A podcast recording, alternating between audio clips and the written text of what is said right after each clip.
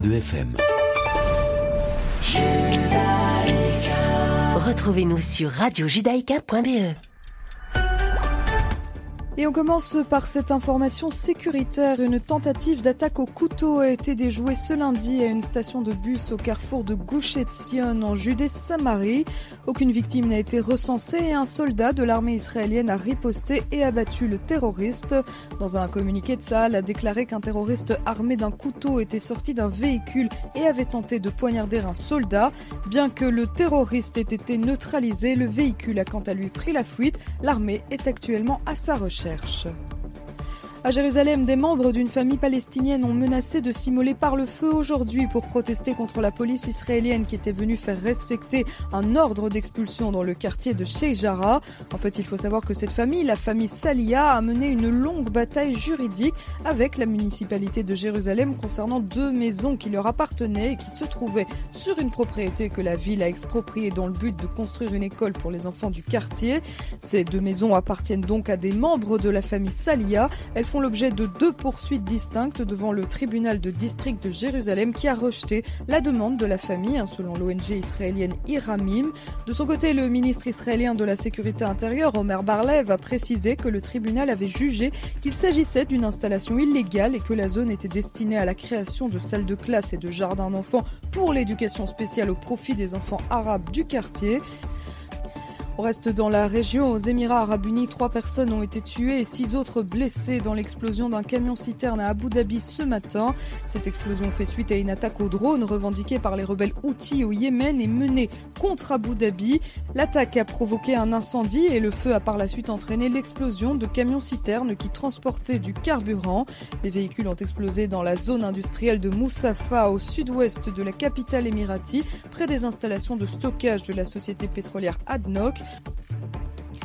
On ouvre un volet sanitaire. À présent, l'Autriche va rendre obligatoire dès le mois de février la vaccination contre le Covid-19 pour les adultes et ce, sous peine d'une forte amende. C'est ce qu'a indiqué le chancelier autrichien Karl Nehammer.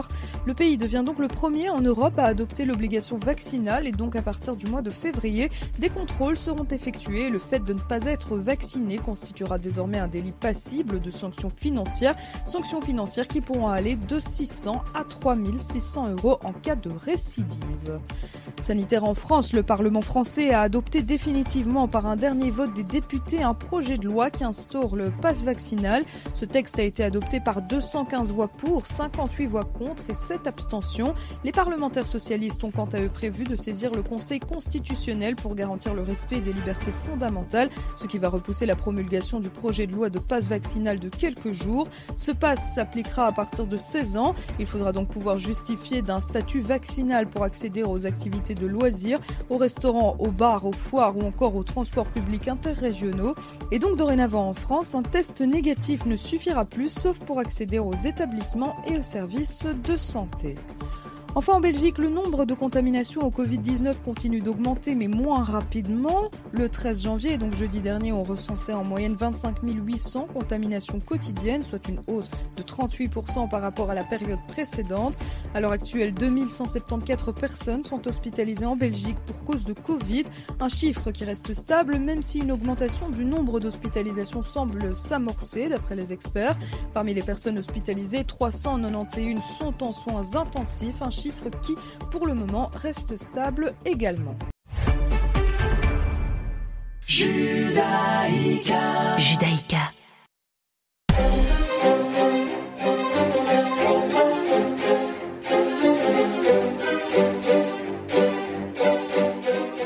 Bonjour Clément, bonjour Isaac. Bonjour Richard, bonjour Clément, bonjour tout le monde. Pas de, pas, euh, pas de reportage sur Facebook. L'émission n'est pas sur Facebook, il y a un petit problème technique. Donc nous ferons de la radio, exclusivement de la radio aujourd'hui.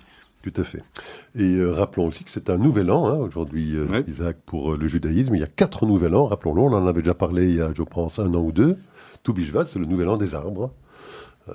Donc, la- la- On y reviendra on y d'ailleurs. reviendra avec ce problème de la plantation des Negev. arbres dans le Negev. Bon, évidemment, Rosh Hashanah qu'on connaît tous, mais il y a aussi un équivalent pour les animaux, le nouvel an des animaux.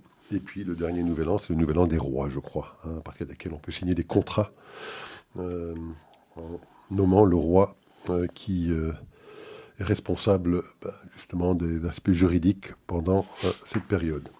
Voilà, donc Isaac, de quoi allons-nous parler aujourd'hui? Bon, alors il y a un dossier américain important, hein, il y a eu cette fameuse prise d'otage au Texas, et puis il y a aussi, bon, maintenant ce qu'on on appelle la Semana Horribilis, hein, en copie de ce que la reine d'Angleterre en 1992, je pense, avait appelé l'anus horribilis. Donc il a eu une semaine difficile, notre ami Joe Biden, on y reviendra. On parlera du dossier iranien euh, et les toutes dernières informations qui, euh, nous viennent de, Vienne. Et puis alors on parlera évidemment euh, du Moyen-Orient, il y a plusieurs dossiers qui nous intéresseront. Évidemment, ces fameuses manifestations contre la plantation de ces arbres dans le Negev, une déclaration de l'ambassadeur américain Nides, euh, le, le plea bargain, enfin en tout cas des rumeurs d'accords qui pourraient se trouver entre Netanyahou et Mandelblit éventuellement pour le voir se retirer de la vie politique en échange de ne pas euh, être euh, mis en prison. Enfin voilà, donc une série de sujets dont nous pourrons parler abondamment durant cette émission. Alors démarrons par les États-Unis.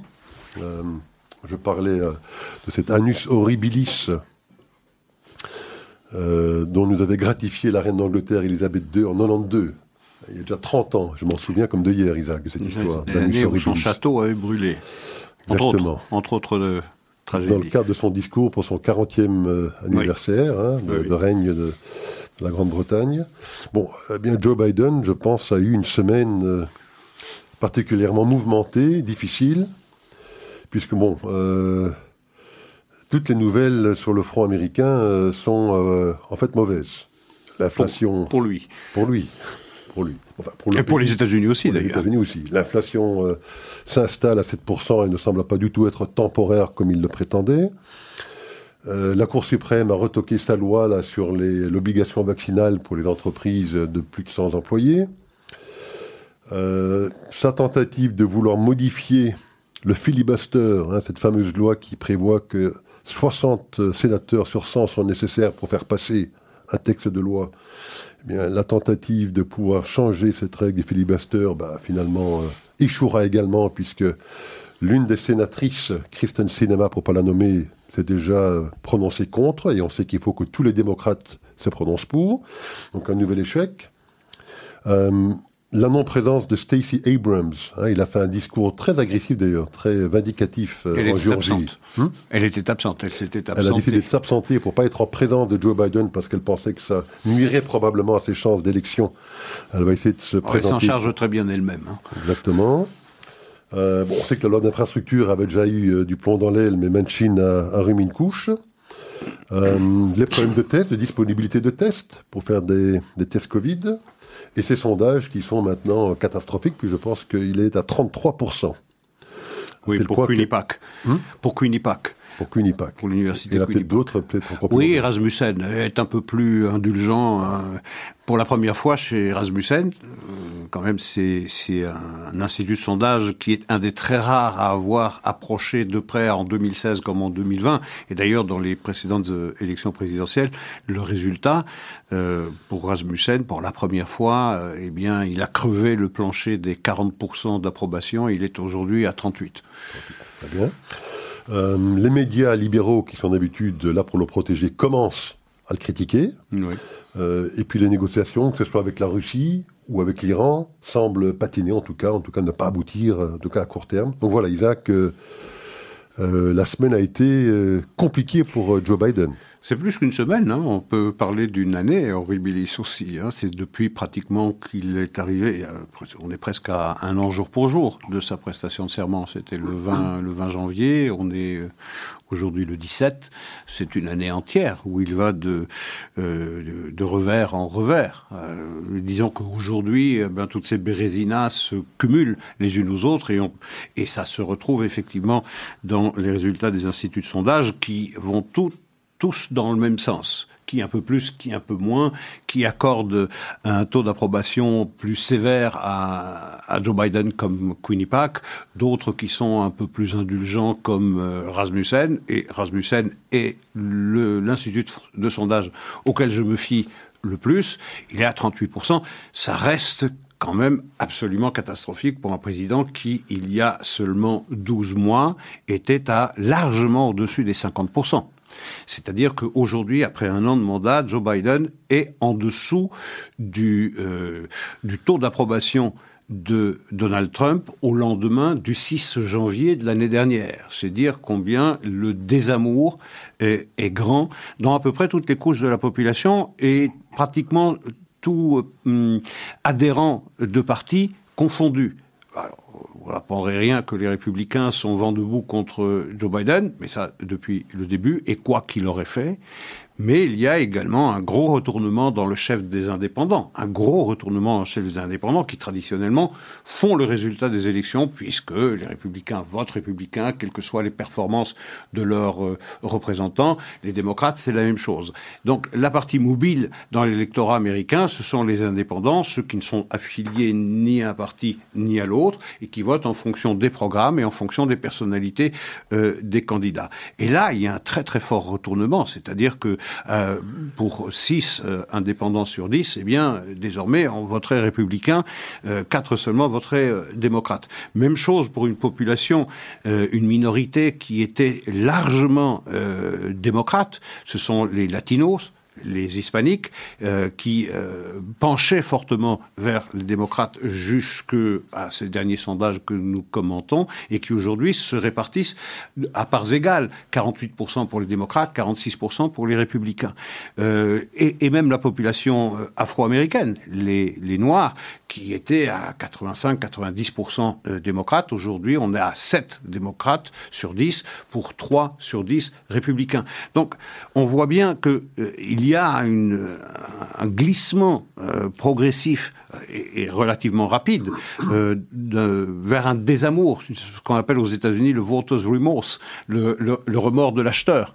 Le remords de l'acheteur, on regrette d'avoir mis à sa place euh, Joe Biden parce que symétriquement, on s'aperçoit, et les sondages le révèlent aussi, que la cote de popularité qui était à son plus bas je parle cette fois de Donald Trump, il y a de cela exactement un an, c'est-à-dire après euh, euh, les émeutes on va pas parler d'insurrection, bien évidemment, mais l'émeute du 6 janvier, eh bien, aujourd'hui, il a 52% d'opinion favorable, alors que il est brocardé et euh, discriminé dans à peu près tous les grands moyens d'information. Et il, si... il interdit de parole sur les réseaux sociaux. Absolument, il interdit toujours de parole au point qu'il aura son propre réseau social euh, en pratique euh, en principe à partir du début du mois de février, c'est-à-dire euh, très très bientôt. Donc on voit très clairement que euh, ces déconvenus démocrates commencent fortement à peser sur euh, le devenir du Parti démocrate qui euh, eh bien, sera jugé en même temps que les républicains très très bientôt, dans dix mois, c'est-à-dire demain. On est déjà pratiquement en campagne électorale. On cesse jamais vraiment de l'être aux États-Unis, mais il y a les élections du midterm qui euh, se profilent et naturellement, à, à, la lueur de ces échecs, qu'il s'agisse de la criminalité, qu'il s'agisse du Build Back Better qui a été, qui a été renvoyé aux, oubliettes, qu'il s'agisse du problème du, vaccin, du filibuster, où il lui manque euh, deux voix, en tout cas, pour pouvoir renverser euh, cette règle du Sénat qui exige 60 sénateurs pour qu'une loi euh, soit, soit votée. Et même chose pour cette volonté du, Parti démocrate de fédéraliser les lois électorales. Là aussi, il y a il y a un revers. donc on voit que sur chaque projet législatif, eh bien, les démocrates échouent.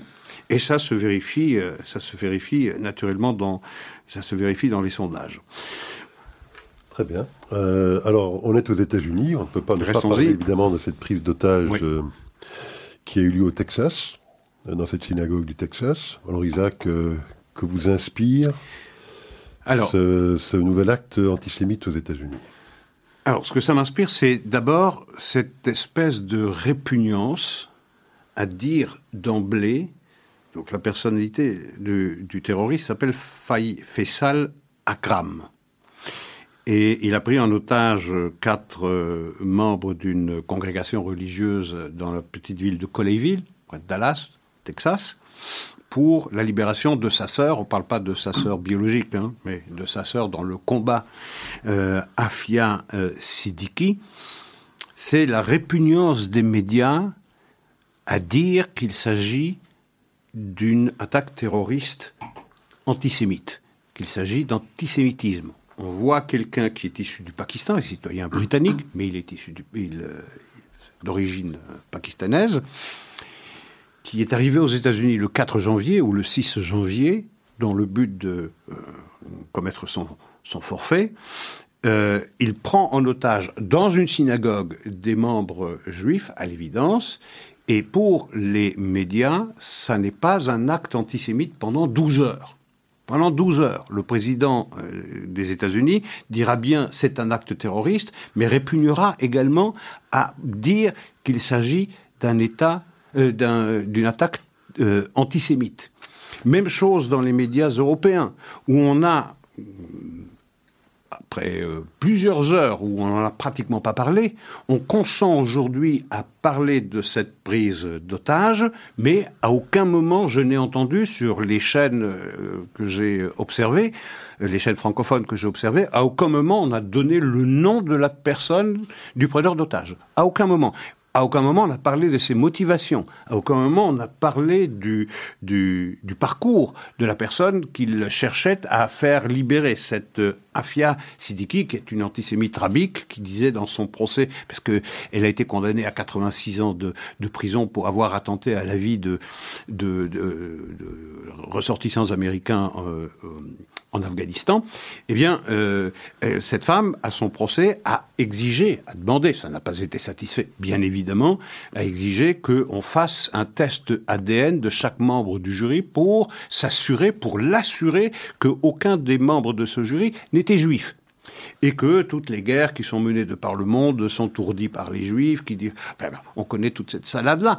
Et donc, à aucun moment, mais depuis quand est-ce qu'un test ADN oui, oui, je, je, peut fournir une information sur la judéité de quelqu'un ou pas, Isaac On est dans le délire.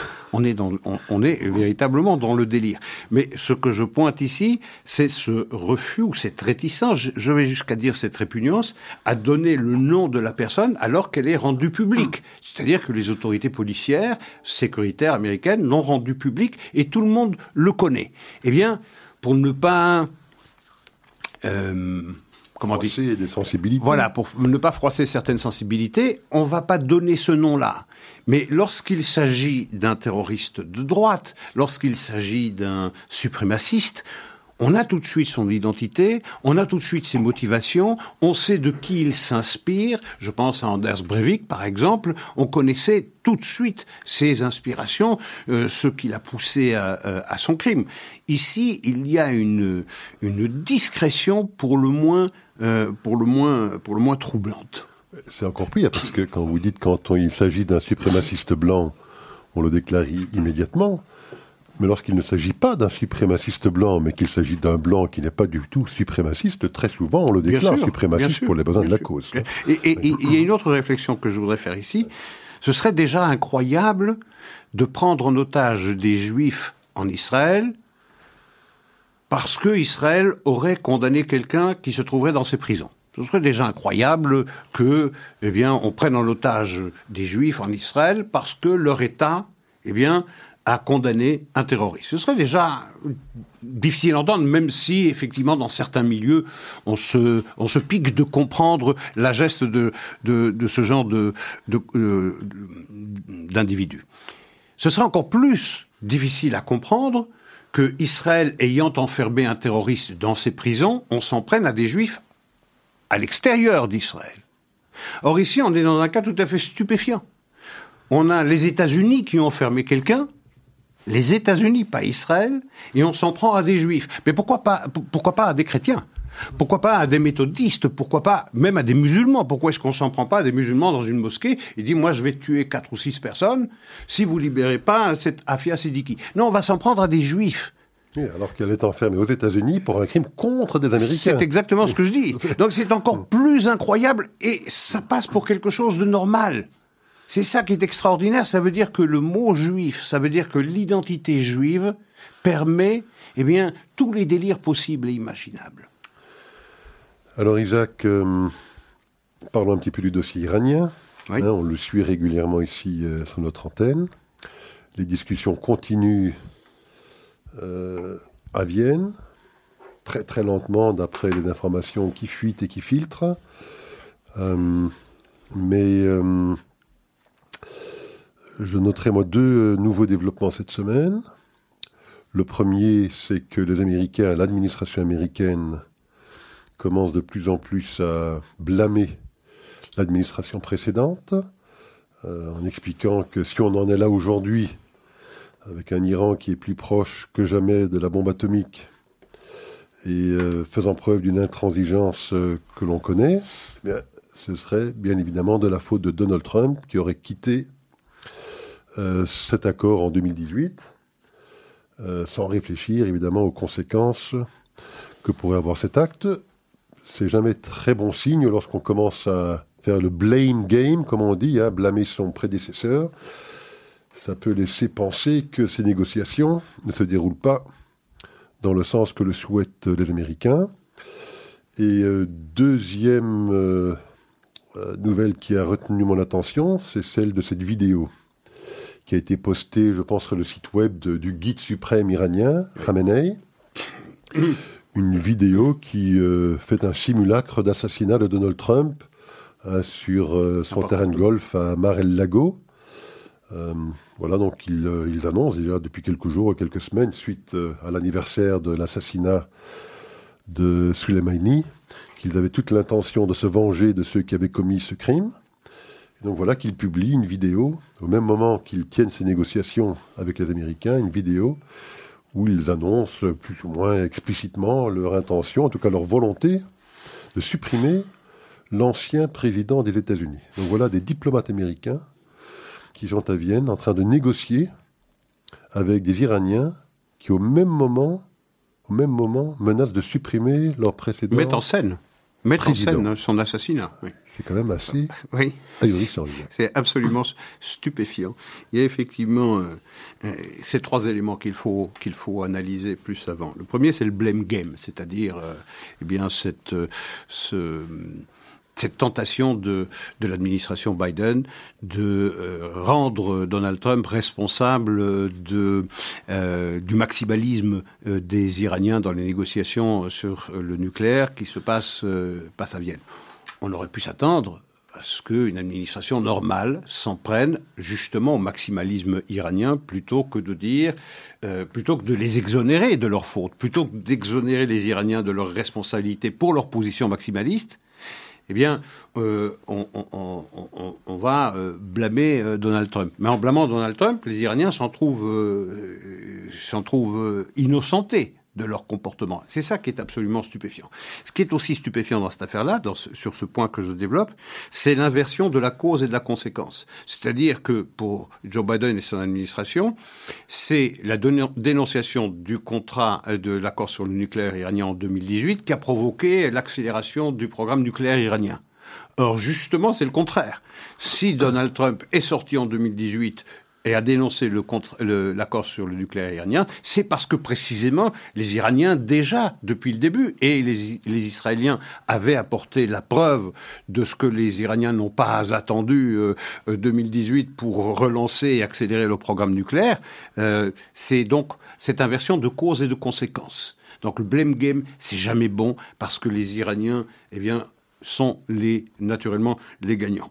Le deuxième, c'est euh, qu'on continue de négocier avec euh, les Iraniens au moment où, comme vous le disiez justement, eh bien, les autorités suprêmes euh, de l'Iran mettent en scène l'assassinat du de l'ancien président des États-Unis. C'est quand même absolument ahurissant de voir des diplomates assermentés continuer de négocier avec un pouvoir, avec un régime qui met en scène l'assassinat de l'ancien président des États-Unis. Je veux dire, c'est quelque chose qui devrait inspirer à toute personne normalement constituée et euh, avec un tout petit peu de dignité et de décence de se lever et de dire nous n'avons absolument rien à discuter avec des gens comme ça. Et la troisième raison, elle nous est fournie par des événements qui se produisent aujourd'hui même. Vous avez des alliés des États-Unis, en l'espèce des Émirats arabes unis, et l'Arabie saoudite qui sont attaqués par des drones provenant du Yémen et qui sont lancés par les Houthis qui sont des alliés les alliés de l'Iran, sans lequel les, les Houthis ne pourraient absolument rien faire. Donc vous avez une attaque caractérisée contre les Émirats arabes unis, contre l'Arabie saoudite, allié privilégié censément des États-Unis, et les négociations avec l'Iran continuent. Pour arriver à quoi pour arriver à quoi avec un régime qui montre le mépris dans lequel il tient cette administration et il a déjà très largement montré, preuve à l'appui, qu'il ne respecte pas sa parole. Et quand vous dites pour arriver à quoi, rappelons également que cet accord a été signé en 2015 et qu'il prévoyait euh, une durée en fonction un petit peu du dispositif de l'accord de 10 à 15 ans. 10 ans, ça fait 2025. Ah oui, c'est Nous sommes en 2022, Dès 2025, quand bien même ils arriveraient à revenir dans cet accord, ce dont je doute, enfin en tout cas dans l'accord originel. Dans trois ans. Dans trois ans déjà, les premiers dispositifs de cet accord seront déjà caducs et les Iraniens pourront de toute façon, totalement légalement, euh, ben, reprendre certaines des activités qui sont considérées aujourd'hui dans cet accord comme illicites. Et 2030 n'est pas beaucoup plus loin non plus. Hein. Euh, je veux dire, euh, dans, dans sept ans, le programme nucléaire iranien, qui était parfaitement illégal avant 2015, il devient parfaitement licite. C'est-à-dire qu'ils pourront enrichir l'uranium au degré de pureté qu'ils souhaitent, en quantité qu'ils souhaitent également, fabriquer une à 50 bombes, comme ils l'entendent, ce sera parfaitement légal.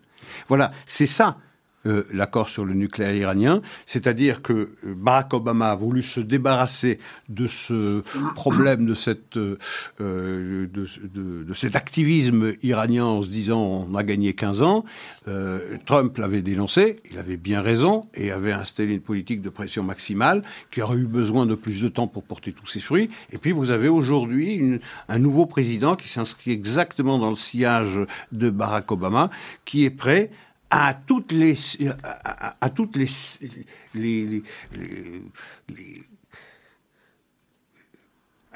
à, tout ce qui est inimaginable pour remettre sur les rails un, un, accord qui, dans trois ans déjà, verra plusieurs de ses provisions eh bien, euh, s'annuler. C'est ça qui est absolument, euh, absolument extraordinaire. Et aujourd'hui, on voit l'administration américaine qui euh, plaide pour des snapback sanctions, c'est-à-dire le retour de sanctions automatiques, mais dans quel cas?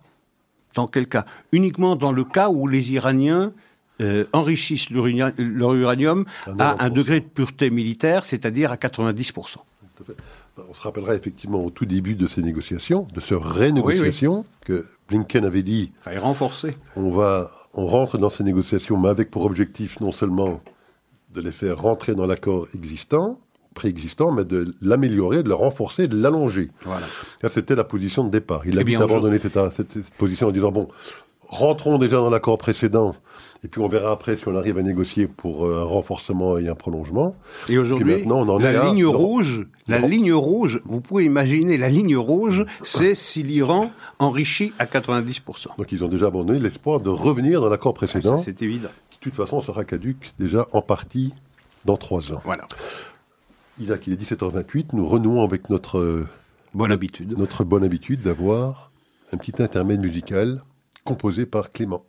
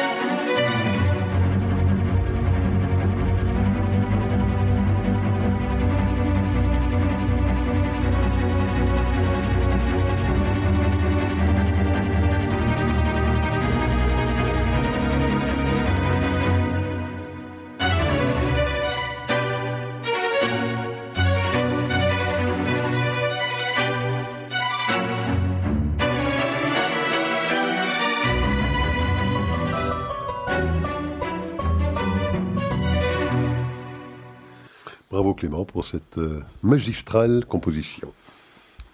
Alors Isaac, reprenons le cours de nos discussions. Euh, un dernier petit ah, mot, je voulais ajouter à propos de l'Iran. À propos de l'Iran, euh, l'insulte suprême ils ont eu recours à l'égard des Saoudiens. Parce que les Saoudiens ne seraient pas des musulmans pour les Iraniens, ce seraient des descendants des Juifs. C'est intéressant quand même. Euh, alors, donc, parlons euh, un petit peu d'Israël. Euh, il y a plusieurs dossiers qui nous intéressent en Israël. D'abord, une déclaration du nouveau, du nouvel ambassadeur américain, mhm. Nides, qui déclare ne jamais vouloir se rendre en Judée-Samarie. Je suis sûr que ça va vous inspirer une réaction. Cette fameuse crise hein, de la plantation des arbres dans le Negev. et puis alors, il y a des rumeurs, en tout cas, de négociations euh, qui euh, se dérouleraient entre Benjamin Netanyahu et ses avocats et le procureur général Mandelblit pour éventuellement trouver un terrain d'entente euh, qui verrait Netanyahou se retirer de la vie politique pendant au moins sept ans, en échange de quoi il serait assuré de ne pas en tout cas être condamné à de la prison. Voilà les trois dossiers. Démarrons peut-être par le premier, cette déclaration du gouvernement, euh, du, de l'ambassadeur américain Nides, qui euh, donc déclare, alors qu'il avait quand même été euh, rendre visite au mur occidental, au côté, au mur occidental, je crois dès le, la première semaine de son prise, de sa prise de fonction. Mais là, il déclare qu'il n'est pas question pour lui de se rendre en Judée-Samarie. Ben, c'est particulièrement incohérent comme propos et comme attitude parce que dans la logique américaine, là où il s'est rendu lorsqu'il est arrivé à Jérusalem, c'est-à-dire au mur occidental, c'est euh, un territoire euh, occupé. Euh, il y a été. Il y a été. Et là, il n'est pas question de se rendre en Judée-Samarie, qui a en réalité le même statut géographique que le, le, mur occidental en même temps, comment est-ce qu'on peut comprendre les raisons de ce conflit avec, euh, avec les Palestiniens sans jamais se rendre euh, sur la terre qui, euh, qui est, qui est l'endroit où se joue ce, ce, conflit? Ça paraît, ça, paraît difficile, ça paraît difficile à comprendre. Il a, déclaré, il a fait cette déclaration très récemment, je crois, en fin de semaine dernière, et pendant cette déclaration, il a réitéré l'ambition de son administration de rouvrir le consulat des États-Unis à, à Jérusalem, alors qu'il a déclaré, encore une fois, dans cette même déclaration, dans cette même interview, Jérusalem est la capitale de l'État d'Israël.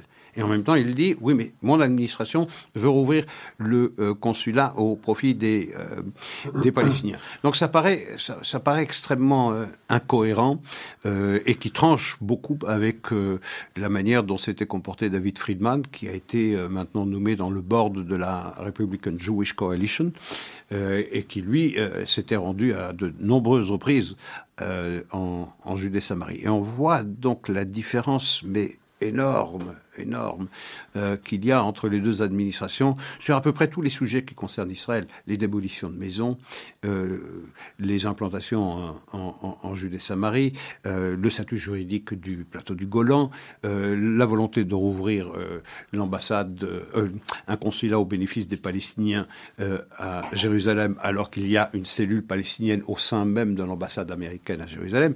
Donc on voit sur tous ces sujets, sur l'Iran, aussi euh, des divergences de vues qui sont, euh, qui sont inconciliables pratiquement. Euh, on, voit la différence entre ces deux administrations concernant, concernant Israël qui laissent entendre très clairement cette administration que Israël est l'obstacle à l'émergence d'une solution pacifique, politique. Est-ce que la chance de l'État d'Israël ne serait pas, hein, pour revenir à tous ces revers que connaît Joe Biden, en tout cas au niveau domestique, est-ce qu'il n'aurait peut-être pas aujourd'hui un peu la chance quelque part d'avoir une administration qui finalement, malgré quelques déclarations euh, dans le sens que vous nous avez indiqué, ne s'occupe quand même pas énormément de ce dossier On a l'impression qu'ils sont vraiment préoccupés par leurs préoccupations, en tout cas par leur dossier interne. Oui, oui, vous avez raison. Euh, vous avez raison. C'est loin d'être la préoccupation majeure euh, des Américains, le dossier israélo-palestinien. D'ailleurs, euh, ils n'ont strictement rien dans leur besace, ils n'ont rien dans leur plan pour faire avancer le, les choses. Absolument rien. Sinon, faire pression sur les Israéliens pour qu'ils renouent le contact avec, avec l'autorité palestinienne. On l'a vu avec Gantz qui avait reçu dans sa maison en Israël le, président d'autorité palestinienne. Mais sinon, il n'y a rien. Ils n'ont pas de quoi faire avancer euh, euh, le dossier, sinon par des déclarations intempestives qui ne font que euh, avoir comme conséquence que les Palestiniens remontent sur l'arbre duquel Donald Trump les avait fait descendre. C'est-à-dire, c'est quoi remonter sur l'arbre? C'est une expression américaine, ça veut simplement dire que c'est encourager les Palestiniens à adopter des positions, des postures maximalistes. Donc, ça n'est pas quelque chose qui est en tête des préoccupations américaines. Il y a effectivement ben, tous ces sur le plan domestique. Il y a également ce problème euh, euh, euh, de l'activisme russe aux frontières orientales de, l'Ukraine. Et puis il y a également le problème de, de la Chine qui est censé, qui devrait mobiliser toutes les énergies, puisque c'est pour cette raison-là, pour se focaliser sur la menace chinoise, que les Américains disent vouloir quitter le Proche et Moyen-Orient. Alors parlons de cette crise du Negev. Euh, donc rappelons qu'il y a, je pense, environ 130 000 euh, bédouins qui habitent donc, dans cette région d'Israël. Pour beaucoup d'entre eux, si j'ai bien compris, dans des villes et des villages qui seraient considérés comme potentiellement euh, illégaux. et qui bon, ont des revendications pour, euh, entre autres, et là je pense qu'ils ont eu gain de cause il y a environ deux semaines pour pouvoir se relier au réseau électrique, euh, télécom, sanitaire, etc. Donc rappelons effectivement qu'il y a deux semaines, Mansour Abbas, donc le, président de, RAM, qui est je pense le parti arabe qui les représente probablement le mieux. Je pense qu'il y avait même un de leurs quatre membres de parlement qui était issu de cette région, Abedua lui-même, il est malheureusement décédé depuis. En tout cas, je pense qu'ils doivent beaucoup leur participation, si je puis dire, à ce gouvernement, euh, au, vote qu'ils obtiennent, au vote qu'ils obtiennent parmi cette population béduine, puisqu'on se rappellera qu'ils avaient de justesse franchi hein, le seuil électoral de 3,75%. 3,25. 3,25, ils avaient obtenu peut-être 4% des voix. Euh, et donc, bon, euh, Mansour Abbas a fait preuve, euh, bon, euh, certains diront peut-être de chantage, d'autres euh, d'un activisme politique un peu classique comme le feraient tous les partis. Mais enfin, dans cette histoire de la loi électricité, il avait effectivement plus ou moins fait un chantage à ses partenaires de la coalition en expliquant que si jamais cette loi ne devait, ne pas passer, eh qu'il s'abstiendrait de voter pour le gouvernement dans le futur. Donc, mis devant le fait accompli, bah, des partis comme Yamina et celui de Gideon Sar ont dû, je pense, manger des couleuvres qui ont été difficiles à avaler. Bon, donc il a eu gain de cause euh, dans ce dossier-là, mais après, effectivement, les choses se sont envenimées avec cette histoire de plantation des arbres. Euh, on sait que c'est une tradition israélienne que d'aller planter des arbres, en particulier dans le Negev. Je pense qu'il y a déjà eu 250 millions d'arbres, je pense, de planter depuis l'instauration de, de cette procédure. Mais voilà, donc les, euh, les Bédouins estiment que ça empiète sur leur, ce qu'ils estiment être leur territoire. Euh, donc des manifestations, d'après ce qu'on comprend, encouragées, j'imagine, un peu par le Likoud, encouragées par la liste arabe unifiée, pour effectivement essayer de peut-être créer la zizanie au sein de cette coalition, mais peut-être aussi encouragées d'une certaine manière par Mansour Abbas par Mansour Abbas, certainement, qui a appelé, les Bédouins à se révolter. Euh, bon, maintenant, cette affaire n'est pas très très claire. Le Negev, c'est 12 millions de Douman, à peu près. Euh, la pomme de discorde, c'est 1 million de Dunam. Et les, euh, les Bédouins disent qu'il y a contestation sur la propriété de ce million de Dunam, qu'il n'appartiendrait pas, qu'il n'est pas propriété de l'État, mais que ce serait des propriétés privées. Depuis euh, des décennies, euh, Israël s'est euh,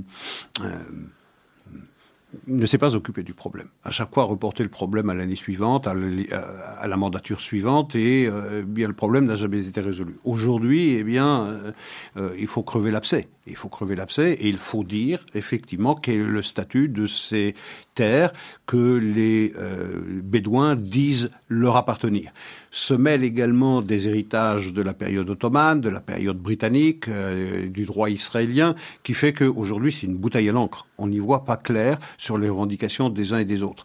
Euh, les Israéliens euh, disent, enfin le KKL,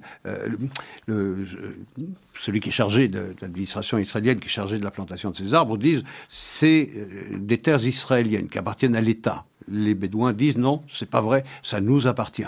Eh bien, jamais personne ne sait euh, quitte savoir à qui appartiennent en réalité ces terres-là.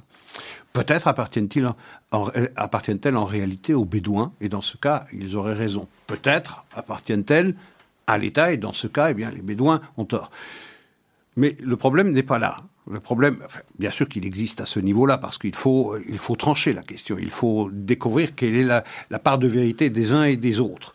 Peut-être y a-t-il une part de vérité chez les Bédouins et leurs euh, revendications sont-elles justifiées? Ce qui est moins justifié, c'est les moyens, c'est les méthodes. C'est euh, une insurrection euh, au milieu du Negev. Et cette insurrection, elle est encouragée par deux membres de la coalition.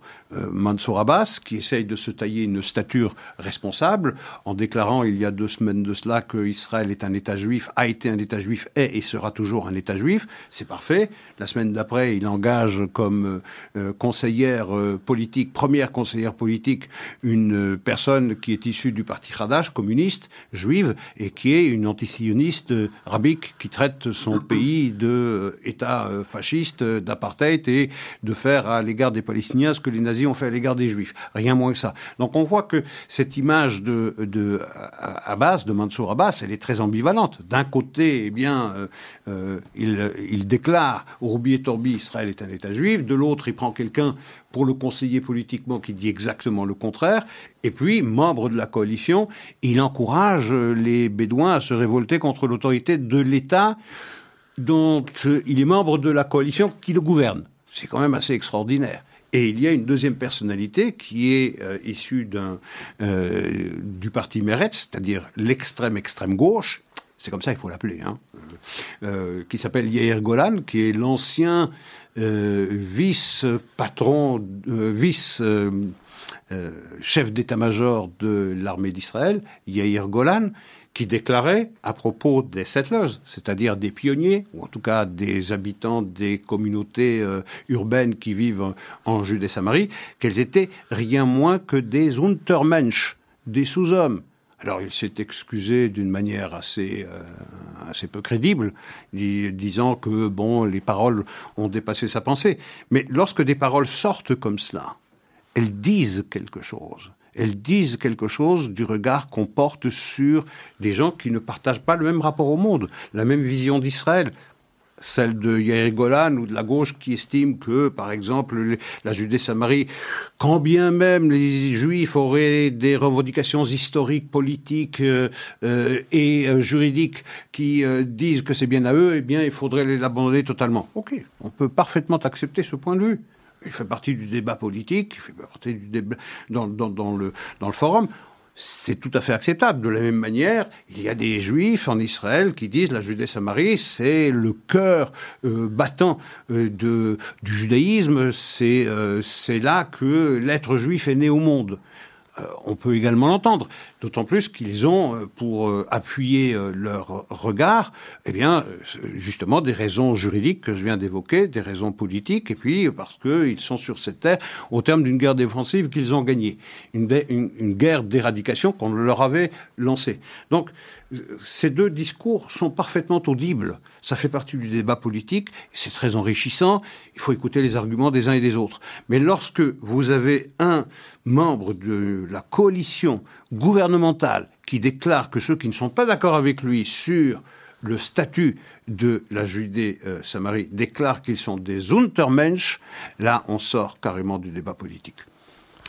Et donc effectivement, je parlais tout à l'heure d'avalement de, couleuvre. Donc effectivement, hein, je pense que euh, plusieurs euh, participants à cette coalition en avalent de, sérieux depuis un certain temps.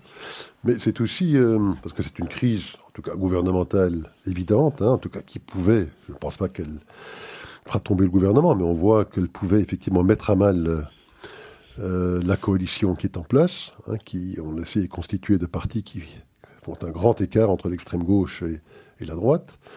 Euh, mais on voit effectivement euh, que le, ciment de cette coalition, c'est bon, bah, effectivement de tout faire pour éviter de nouvelles élections, euh, qu'ils savent, en tout cas pour beaucoup d'entre eux, euh, probablement fatal à leur parti, puisque bon, euh, si on devait retourner aux urnes, en Israël dans les semaines ou mois qui viennent, il est probable que des partis comme celui de Gideon Sar, peut-être même que Naftali Bennett ou d'autres, auraient du mal à franchir le seuil électoral et qu'on verrait le retour du Likoud et donc de Benjamin Netanyahu. Donc le ciment véritable, c'est cette peur et cette crainte de devoir retourner aux urnes. Et donc ce ciment est fort et parvient et permet effectivement à de nombreux parlementaires de cette coalition d'avaler de très sérieuses couleuvres. Et ce qui nous amène au prochain sujet israélien. Donc c'est cette rumeur qui, peut-être plus qu'une rumeur d'ailleurs, je ne sais pas, en tout cas il y a des, articles dans la presse qui font état de négociations qui auraient lieu entre donc les équipes d'avocats de Benjamin Netanyahu et le procureur général euh, Mandelblit pour, euh, comme on le mentionnait tout à l'heure, euh, peut-être trouver une forme de terrain d'entente, hein, mettre un terme à ces différents procès qui sont en cours, où Netanyahou accepterait éventuellement de se retirer de la politique pendant une période d'au moins sept années, en échange de quoi, même si il était déclaré coupable de certains des chefs d'inculpation pour lesquels il est accusé aujourd'hui, en tout cas, euh, pourrait se retirer avec les honneurs et ne ferait en tout cas pas de prison.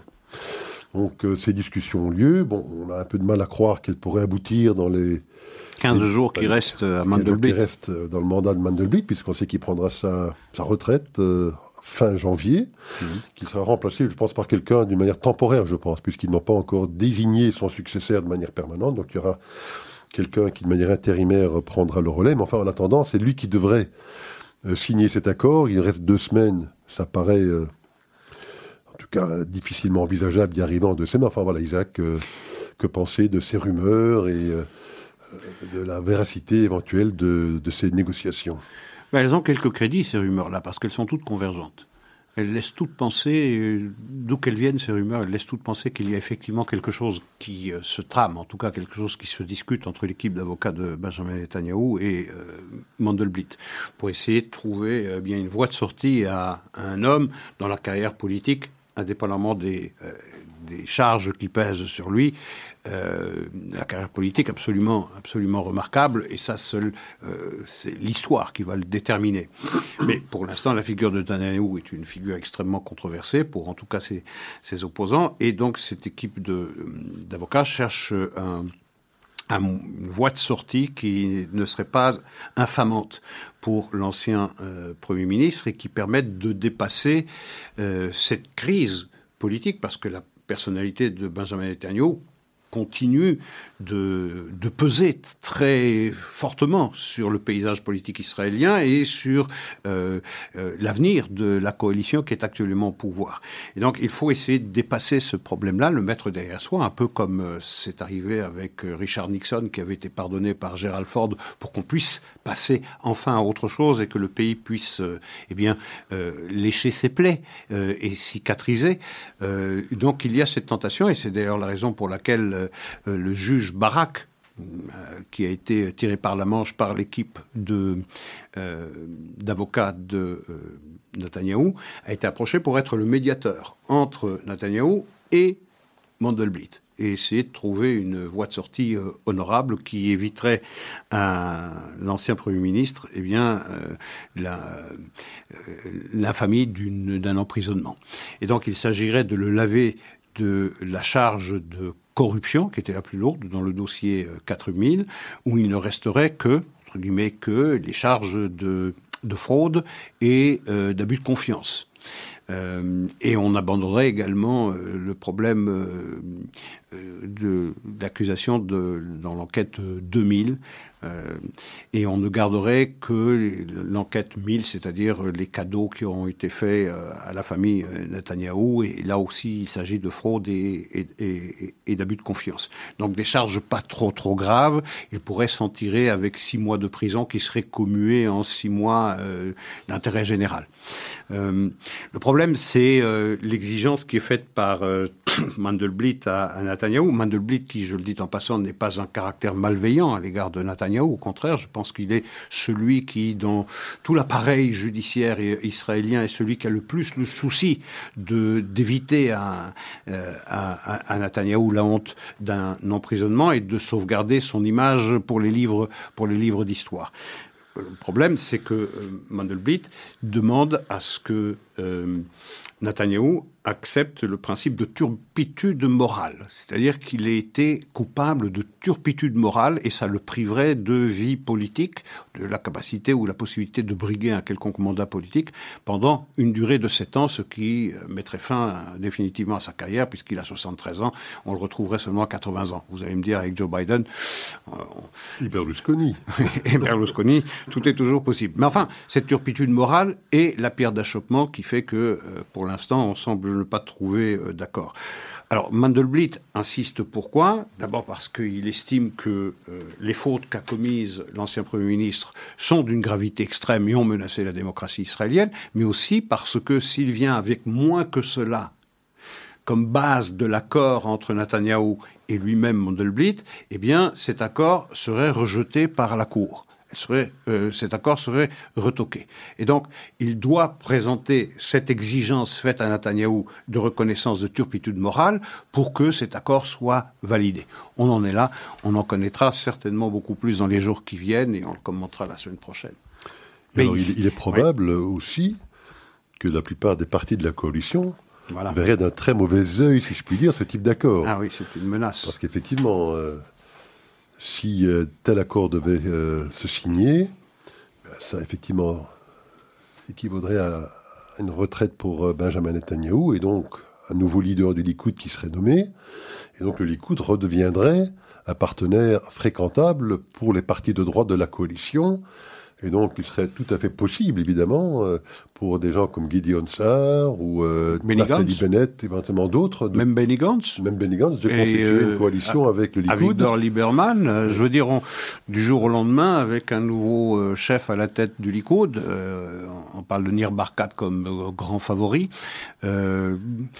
si on va plus loin dans la logique que nous avons élaborée maintenant, c'est que du jour au lendemain, pratiquement, un Likoud redevenu fréquentable une fois qu'on a mis de côté Benjamin Netanyahu, ben, il constitue un pôle de droite qui permet d'avoir une coalition de 70 membres, euh, de 70 sièges sur, euh, sur les 120, c'est-à-dire une majorité très confortable. Likoud, plus les partis religieux, plus, plus Lieberman, plus le Gideon Sarr et son, son, nouveau parti, même chose avec Bennett.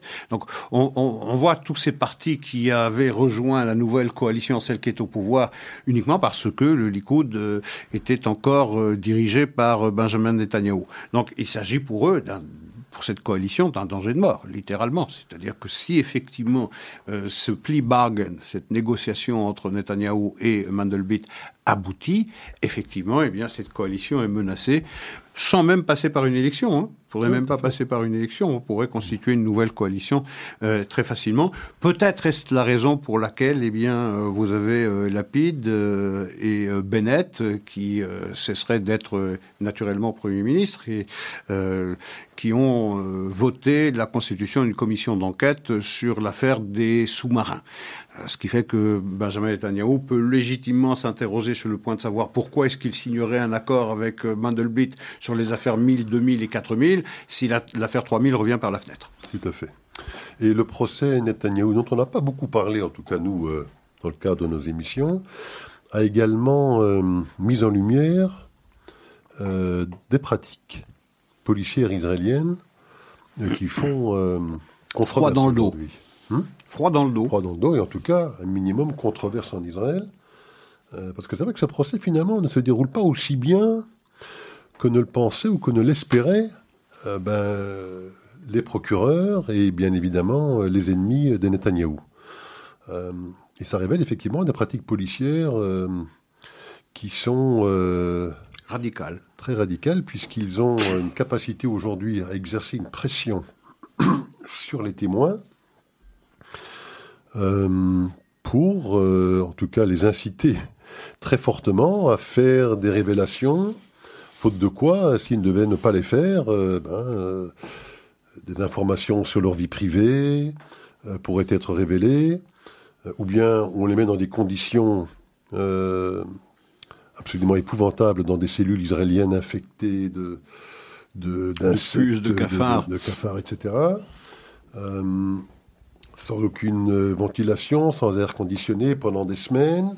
en les privant de sommeil. Enfin, on révèle là une des pratiques policières qui, euh, qui semble plus euh, proche de républiques bananières, en tout cas de, pays un peu dictatoriaux, qu'une démocratie euh, en tant que telle. C'est la face cachée de la démocratie. Je, suppose que dans la plupart des grandes affaires, dans les grandes démocraties, eh bien, les cuisines, les arrière-cuisines ne sont pas toujours très très propres.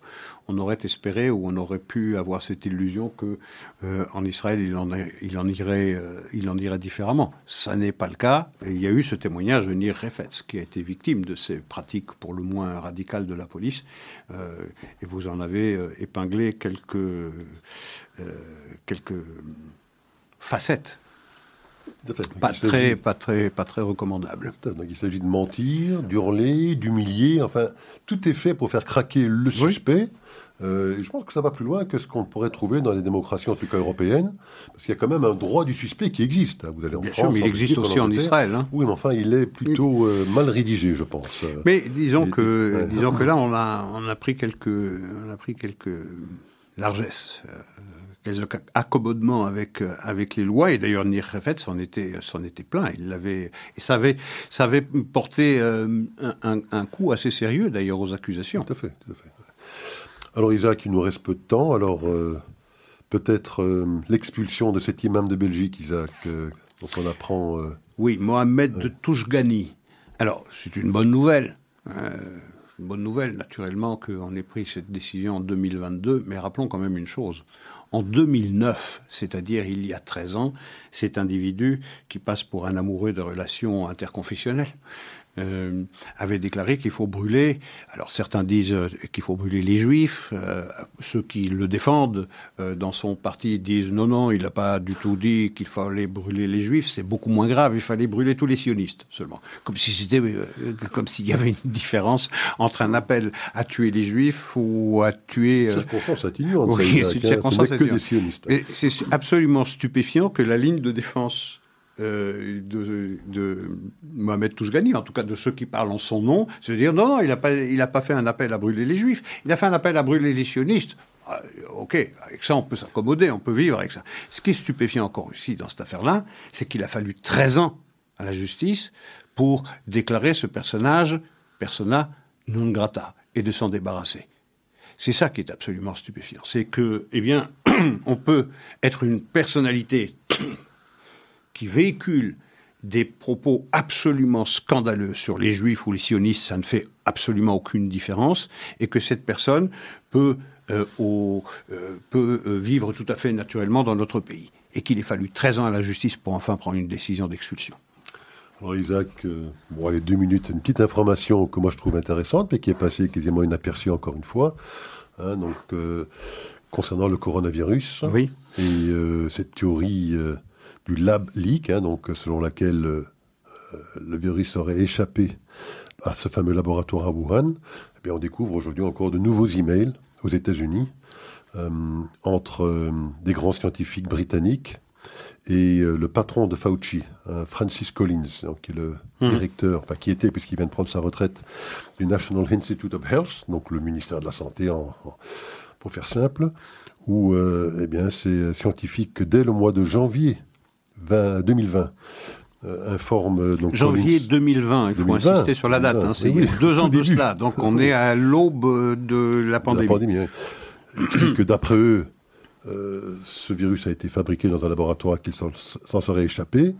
Eh bien la réaction qu'on voit maintenant dans ces emails qui ont finalement été euh, dévoilés par la justice américaine de Collins et de Fauci donc celui qui travaille pour lui c'était de dire bon écoutez surtout ne dévoilez pas cette information au public, ça pourrait nuire à l'harmonie, a-t-il dit. Une harmonie qui a fait 6 millions de morts. Et il n'y a pas de coupable. Voilà, écoutez, sur cette dernière information, Isaac, je vous souhaite bonne soirée et bonne semaine. À vous à aussi, la semaine prochaine. Merci.